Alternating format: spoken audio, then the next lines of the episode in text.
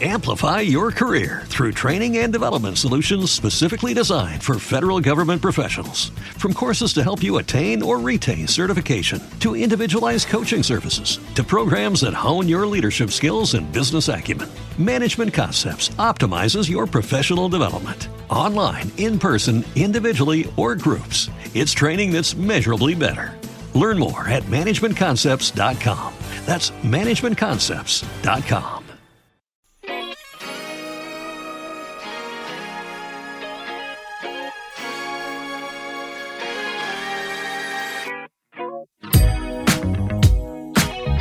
Packaging, el podcast del envase y el embalaje. Presenta Juan Antonio Narváez, dirige Víctor Borrás. Hola queridos oyentes, ¿cómo estáis? Bueno, espero que hayáis pasado un muy buen fin de semana y estamos aquí como todos los martes en Packaging Podcast. Para aquellos que no lo conozcáis, Packaging Podcast es un podcast dedicado a dar una visión completa del sector del envase y del embalaje. Una visión holística, donde vemos distintos aspectos del sector muy global, desde temas técnicos, sobre todo con entrevistas a empresas, a especialistas y también pues alguna aportación mía personal sobre el sector y algún que otro monográfico. Y para aquellos que no me conozcáis, me llamo Víctor Borrás, soy el responsable de marketing de Nauf Industries en España. Y al igual que hace dos semanas, vamos a continuar con un monográfico más cultural, que es el tema de la historia del envase y el embalaje. Y hoy, concretamente, nos vamos a centrar en la historia del plástico, que os adelanto que es muy intensa, pero llena de curiosidades. Estoy seguro que muchos de vosotros ya sabréis que desde muy antiguo el plástico, no tal como lo conocemos hoy, porque a veces confundimos, hay dos tipos de plásticos, ¿no? Un plástico, vamos a decir, químico o tratado, y otro que es el natural. Pues el natural, ya desde épocas prehistóricas, en la zona de la Amazonia, ya se estaba utilizando, que es el caucho. Pero lo dejaremos un poquito para más adelante cuando nos adelantemos a la historia del plástico. Y luego, la siguiente etapa, pero ya muchísimo más adelante, ya cuando se recoge de una manera fidedigna y con algún documento, otro material natural que se engloba dentro de estos plásticos naturales, que es el cuerno. Y la primera compañía que se reconoce que trabajaba, en realidad no una compañía, era un gremio, eran The Horners Company of London, que se originaron, según datan, de 1284. Y para aquellos que tengan curiosidad, les invito a que entren a su página web porque esta asociación, fundación, gremio, que fue su origen, sigue existiendo.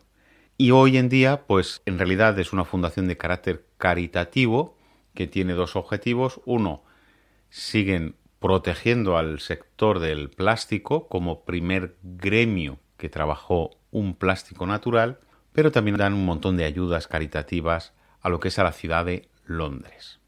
Con lo que os invito a que lo visitéis porque os va a llamar la atención, vais a ver quiénes son sus miembros y un poco más de su historia, que es bastante interesante. Lo que bien es cierto es para aquellos que no lo sepan, este gremio no tuvo en realidad mucha importancia hasta que se juntaron con el gremio que en inglés es de Litter Battle Makers, es decir, los que hacían botellas de piel. Y al cabo de, pues de unos dos siglos, es decir, que también tardaron en, en tener su reconocimiento, fue cuando recibieron la Carta Real como tal gremio con sus poderes. Aquellos que tengan curiosidad vais a ver la cantidad de cosas que están hechas con este material. Elementos decorativos, bebidas, recipientes y un grandísimo etcétera. Pero realmente para adentrarnos en la historia del plástico ya nos tenemos que ir a principios del siglo XIX. Y concretamente con el proceso de vulcanización. Y aquí la verdad que hay una historia que yo estoy seguro que dos nombres que voy a mencionar, pues no se os va a olvidar. Pero el primer proceso en realidad no es un material plástico, sino es un proceso que es el proceso de vulcanización. Y fue algo pues bastante curioso, como os he comentado anteriormente, lo que hoy conocemos como caucho, que es un nombre que todos tenemos pues asumido, en realidad este vocablo no apareció hasta el siglo XIX y fue por los exploradores eh, franceses que aunque si bien es cierto que ya en el siglo XV, después del descubrimiento de América, pues ya empezaron a hacer comercio y los primeros descubridores vieron cómo las tribus amazónicas, algunas, pues cortaban unos árboles que decían que daban leche. Ese árbol es, eh, estamos hablando del látex, evidentemente, y el árbol del cual provenía era y proviene LBA brasiliensis. La palabra caucho en realidad es el sonido que las tribus amazónicas, cuando le preguntaban cómo se llamaban, es lo que ellos decían de cautchouc, que en realidad lo que luego se descubrió o luego aprendieron es que lo que querían decir es el árbol que llora. Y con esta curiosidad es como la palabra caucho entró en la cultura europea y es tal como hoy pues conocemos a este material. Bueno, el proceso de vulcanización fue por pura casualidad, pero os va a sonar y no creo que os olvide este nombre, y fue Charles Goodyear. quien no ha oído Goodyear, no? En nuestras carreteras hoy en día, pues una de las marcas y seguramente que tengamos en nuestro coche. Pero como siempre, muchas de estas grandes invenciones fue por pura casualidad. Y en realidad fue pues que se le cayó encima de una estufa caliente caucho con azufre y de repente pues se produjo el proceso de vulcanización. Y eso pues se recoge que fue en 1839. Y fue una compañía la que inmortalizó su apellido y seguro que la conoceréis, que es de Goodyear Tire and Rubber Company, que es la que hoy conocemos como Goodyear. Pero aquí, si bien ese proceso lo descubrió Goodyear, en realidad el hito que hizo que el proceso de vulcanización se expandiese fue el de otra compañía que también os sonará. Y es de la mano de otro inventor, en este caso de un escocés que es John Boyd Dunlop. Y él fue que a finales del siglo XIX, en 1880, inventó el neumático. Y para aquellos que tengan un poquito de curiosidad, les animo a que lo vean porque van a encontrar, bueno, y si veis películas que ya había y fotografías de época, os va a sorprender cómo la bicicleta siempre es un elemento en el que aparece en primer término. Y luego, seguidamente, pues ya empezaron los primeros eh, vehículos. Pero alrededor, a finales del siglo XIX, vais a ver cómo la bicicleta fue un grandísimo elemento de transporte que se popularizó. Pero vamos a ver, ¿por qué fue el empeño de Charles Goodyear con el caucho? Pues en realidad fue por un tema de oportunidad. Y es que se dio cuenta cómo pues de Brasil pues traían el caucho, este látex, ¿no? Pero al final lo que sucedía es que se fabricaban zapatos, sombreros, y, bueno, un montón de, de artilugios, pero dependiendo de la temperatura y dependiendo de su tratamiento, lo que sucedía es que pues se alteraban. Y entonces, pues claro, muchos de aquellos utensilios o artilugios, pues para el cometido que se habían definido, pues no lo podían cumplir. Y ahí es donde Charles encontró la oportunidad. El problema es que se pasó cinco años, pero básicamente porque no tenía un conocimiento químico. Y fijaros que, como siempre, pues por pura casualidad, apareció el proceso de vulcanización. El primer inventor real de lo que vamos a decir el primer plástico artificial, no natural, como los que hemos mencionado hasta ahora, vino de la mano de Alexander Parkes, que fue también de Inglaterra, de Birmingham, y era un grandísimo inventor, de hecho tenía más de 66 patentes. Pero el que la hizo realmente famoso fue lo que él llamó, con su apellido, la parquesina, que era un material transparente, duro pero flexible, la verdad es que, bueno, hizo un montón de desarrollos, incluso apareció en la Exposición Internacional de Londres, donde creó pues algún objeto doméstico.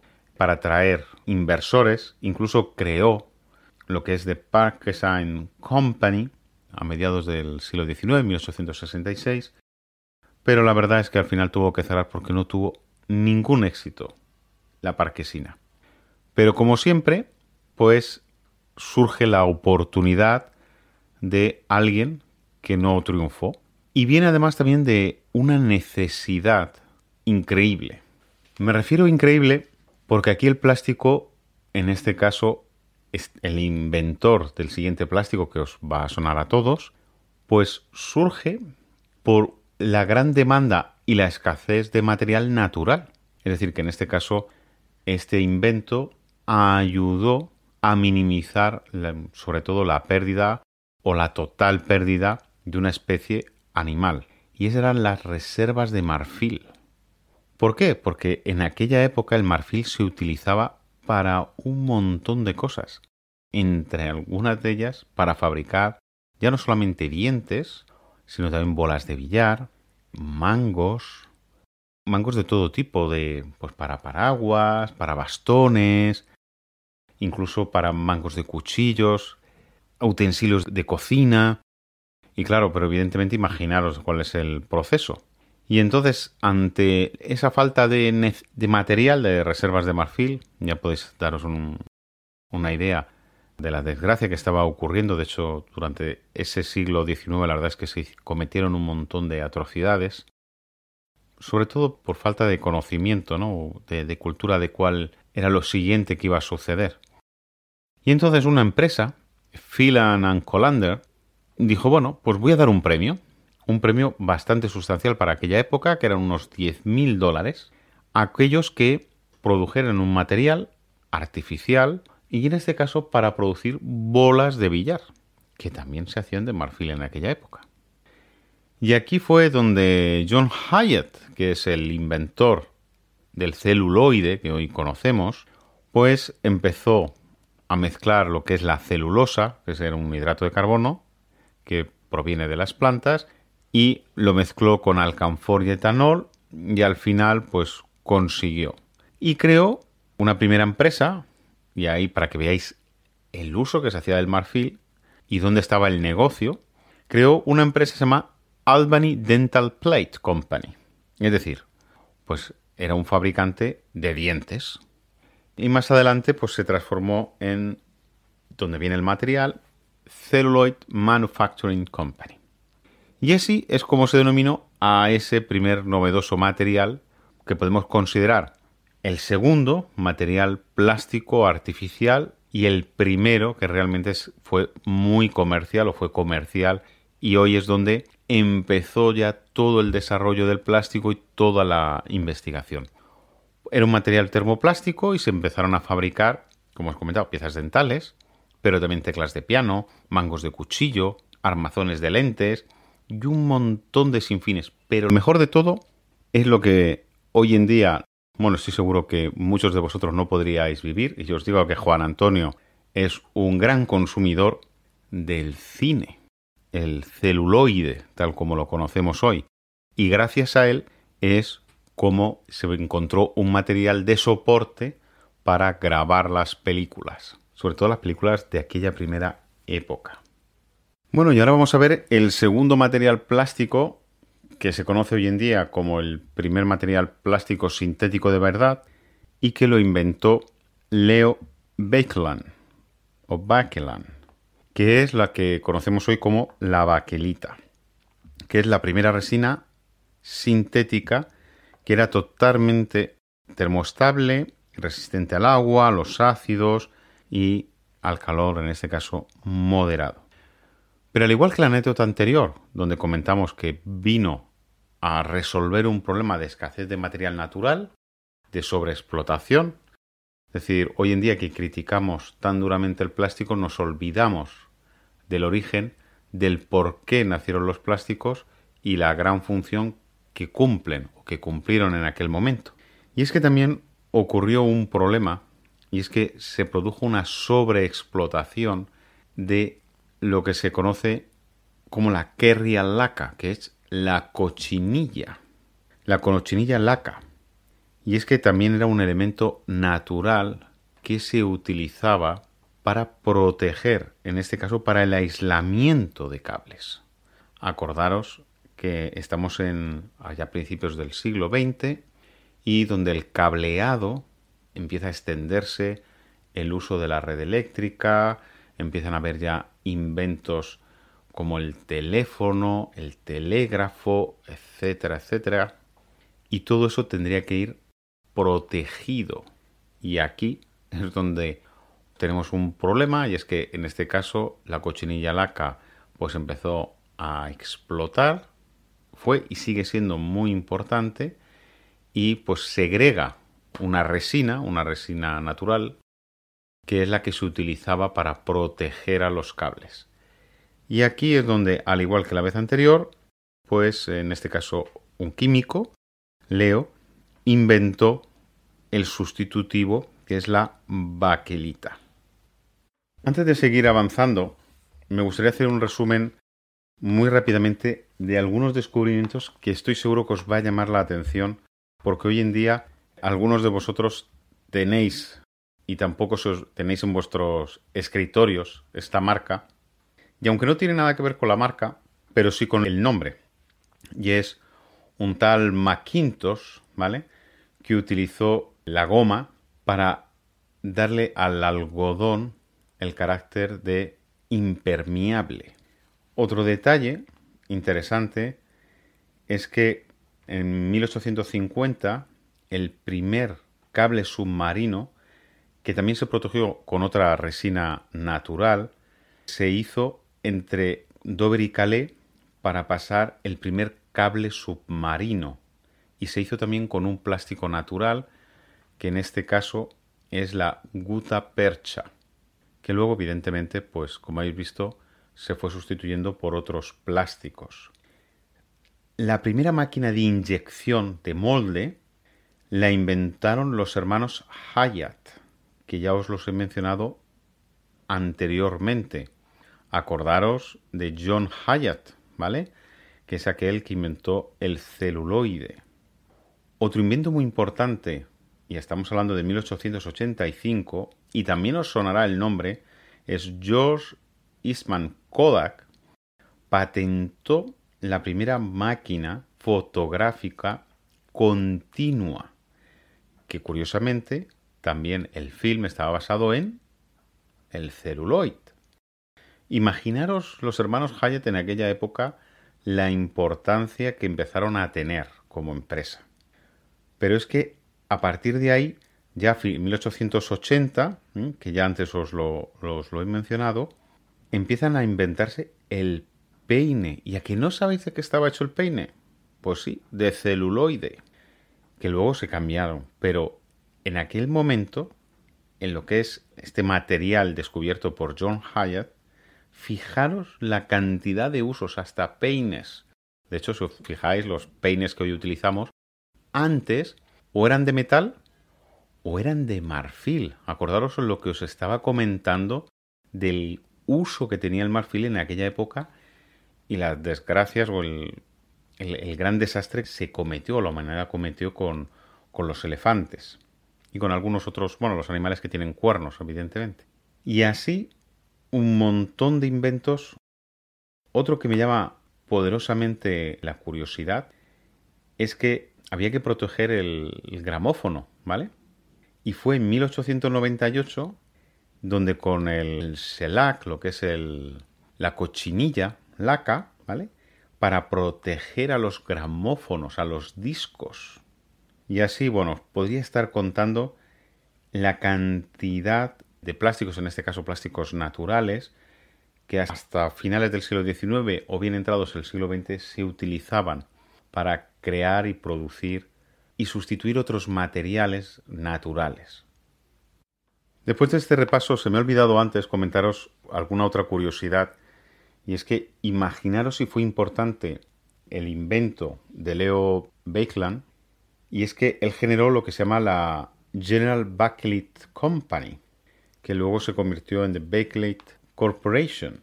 Pero fue tan importante este invento que pensar que se podía utilizar porque como no lo alteraba el calor, ¿vale? No se deformaba, pues hoy en día, gracias a este invento, fue posible la radio, el teléfono y un montón de aislantes eléctricos que es para el cual surgió. Cuando murió este hombre, y ya en la industria plástica ya empezó a. estaba en todo su apogeo, se fabricaban más de 15.000 productos totalmente distintos. Otro invento importante de plástico, que es el PVC, se hizo el primer tercio del siglo XX y otra marca que os sonará que es Goodrich. Y este inventó el PVC, que fue un material que además de ser impermeable era resistente al fuego y que gracias a hoy, pues imaginaros, se sustituyeron muchas de las cañerías con todo el desgaste minero que eso podría suponer de, plomo, de cobre, ¿no? como materia prima, para realizar los tubos o las cañerías o los conductos de agua y otras sustancias que no tienen por qué ser agua. En 1930 hay otro invento que seguro que os encantará, de otra marca que tampoco sonará, yo estoy hablando irónicamente, que es de la compañía 3M, y que hoy en día pues ya os podéis hacer una idea quién es 3M, que fue lo que hoy se conoce como el Scotch, ¿eh? el Scotch Tape, y es la cinta de celo, ¿no? que le llamamos en, en castellano. Al igual que los otros plásticos que os he comentado, hay uno que no podemos dejar de mencionar, que es el polietileno, el PET, que se inventó en 1941 y también fue en Manchester, ¿vale? También fue en Inglaterra, que lo inventó Winfield and Dixon, que era Calico Printer Association of Manchester, que fueron los que lo patentaron. Realmente el polietileno, el PET, y el polietileno en general, cuando tuvo ya una explosión, fue después de la Segunda Guerra Mundial, a partir de 1950, donde ya empezó a utilizarse en textil, en moda, para hacer bolsos, en juguetes y en un montón de usos domésticos. La verdad es que fue en este periodo donde se inventó, por ejemplo, el de Down Chemical inventó el poliestireno, la espuma de poliestireno, porque está el extruido y el expandido, uno fue de Down Chemical y el otro fue de Bass, cada uno con un concepto completamente distinto. Bueno, como el listado de invenciones es inmenso, yo lo que os animo es a que visitéis la página web de donde he sacado mucha de esta información y es la página de Plastic Europe y ahí veréis que hay un link donde vais a tener un libro que han hecho en Londres, en Inglaterra, donde están de una manera muy detallada todos y cada uno de los hitos del plástico, tanto de la primera etapa, vamos a decir plásticos de origen natural, con los sintéticos o artificiales, hasta nuestros tiempos. De hecho, el último que se recogió como gran invención fue unos nuevos composites plásticos en 2009 utilizado para la fabricación del Boeing 787, que fue todo a partir de la nanotecnología. Y la primera nanotecnología, para aquellos que no lo sepan, que fue de uno de los usos muy interesantes comercialmente hablando, que fue comprado o desarrollado por Apple, fue el iPod, que seguro que os suena a todos, en el año 2001. Fijaros que estamos hablando de un sector hiperdinámico. Bueno, lo dejamos aquí. Muchísimas gracias, espero que os haya gustado estos estas anécdotas, sobre todo del, inicio del, del, plástico. Os animo, como os he dicho, a visitar la página de Plastic Europe y ahí tenéis un enlace donde tendréis detallado año a año todos y cada uno de los inventos, épocas e inventores del sector del plástico. Que la verdad es increíble. Incluso también podéis ver marcas como pues eh, Dixon, Zanussi, Bass, eh, seguro que todas ellas os van a sonar incluso como la última que he comentado, ¿no? Bueno, os deseo una muy feliz semana y os espero, primero que os guste, y os espero el próximo martes aquí en Packaging Podcast. Un fuerte abrazo a todos. Oye, por favor, y como siempre, seguir protegiendo. Todavía hay que llevar mascarillas, incluso en abierto. Sé que es una incomodidad y estamos todos deseándolo, pero fijaros cómo este año apenas la gente se ha resfriado. Nos guste o no, tenemos que seguir protegiéndonos, sobre todo para protegernos nosotros mismos, pero para que este proceso de vacunación se acelere y tengamos la suerte, digo la suerte, de que también el mundo desarrollado, vamos a decir, mundo desarrollado, pues acelere también esa vacunación al resto del mundo, porque si no esto va a ser un bucle sin fin. Un fuerte abrazo a todos y hasta el próximo martes. Hasta luego.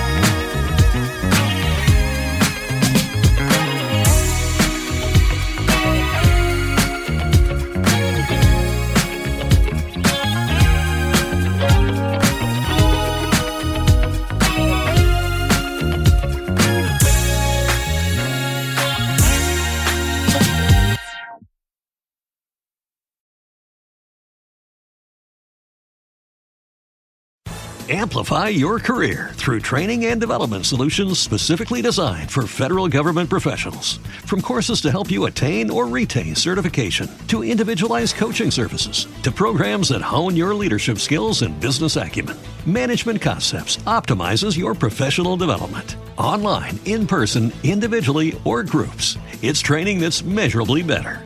Learn more at managementconcepts.com. That's managementconcepts.com.